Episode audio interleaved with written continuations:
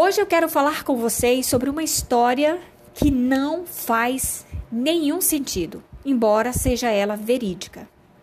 Antes, contudo, de expor essa história real, quero primeiro lhes contar uma história que faz sentido, embora não passe de mera ficção.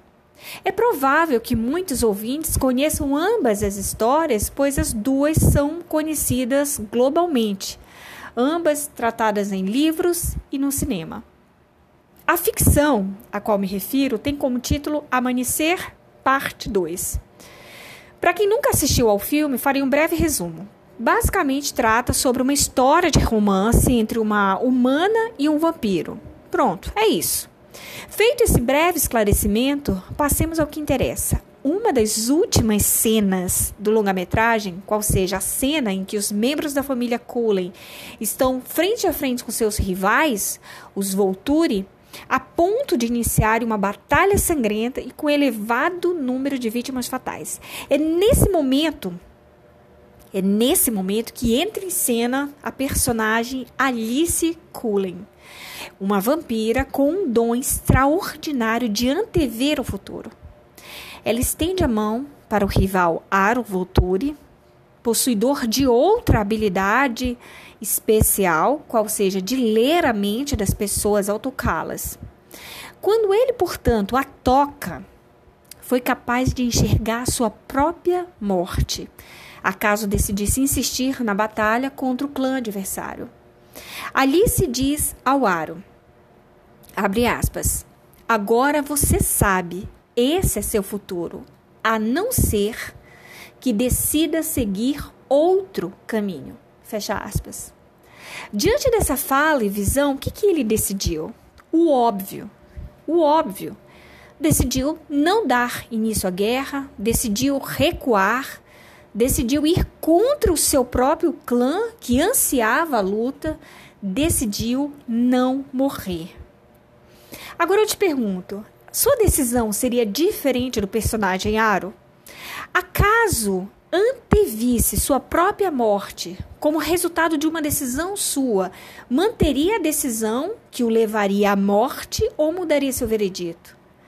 Mudaria sua escolha ou partiria para a guerra, ainda que isso lhe custasse a própria vida? Eu acredito que todos nós mudaríamos de ideia para evitar esse fim trágico. Decidiríamos viver e não morrer. A decisão do personagem Aro faz todo sentido para mim.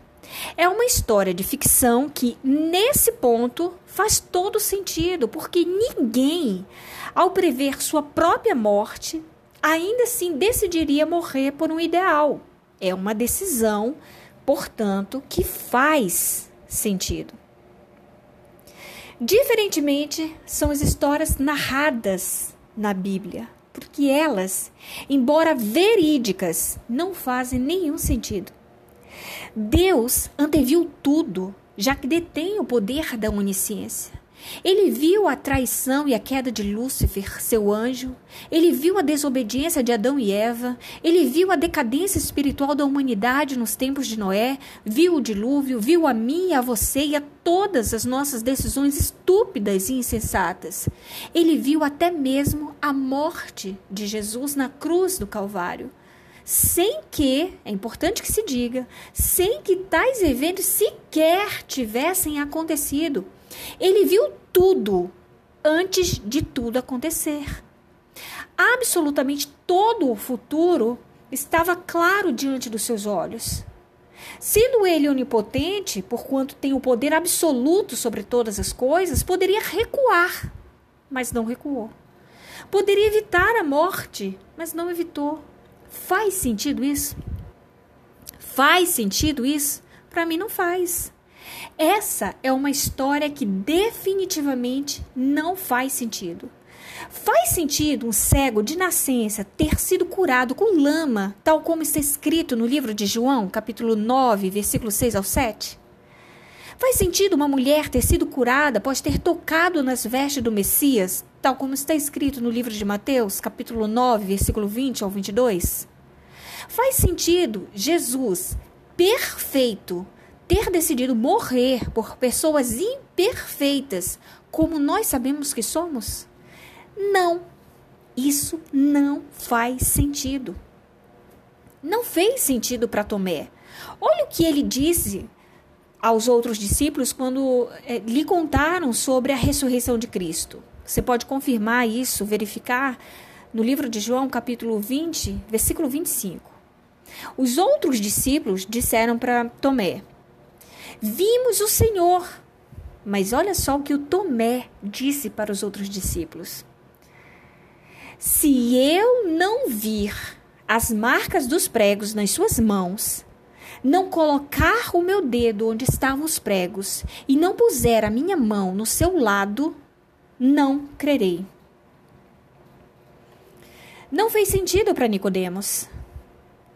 Em João capítulo 3, versículo 1 ao 21, Jesus fala para Nicodemos, um fariseu, que para ver o reino de Deus é preciso nascer de novo. Simplesmente Nicodemos não entende o significado das palavras do Filho de Deus. Então, eu também não consigo entender o porquê Jesus, sabendo que morreria na cruz, não mudou o plano. O plano de criar Adão, Eva, Lúcifer e nós, um povo tão desobediente. Definitivamente eu não teria criado ninguém. Se alguém me pedisse um título para as Sagradas Escrituras, eu diria: sem titubear. É uma história verídica que não faz sentido.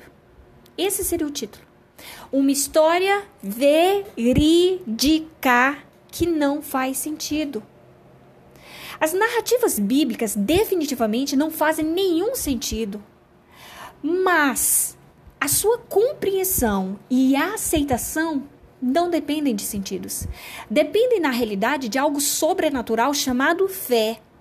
E fé, de acordo com o livro de Efésios, capítulo 2, versículo 8, é um dom dado pelo Espírito de Deus.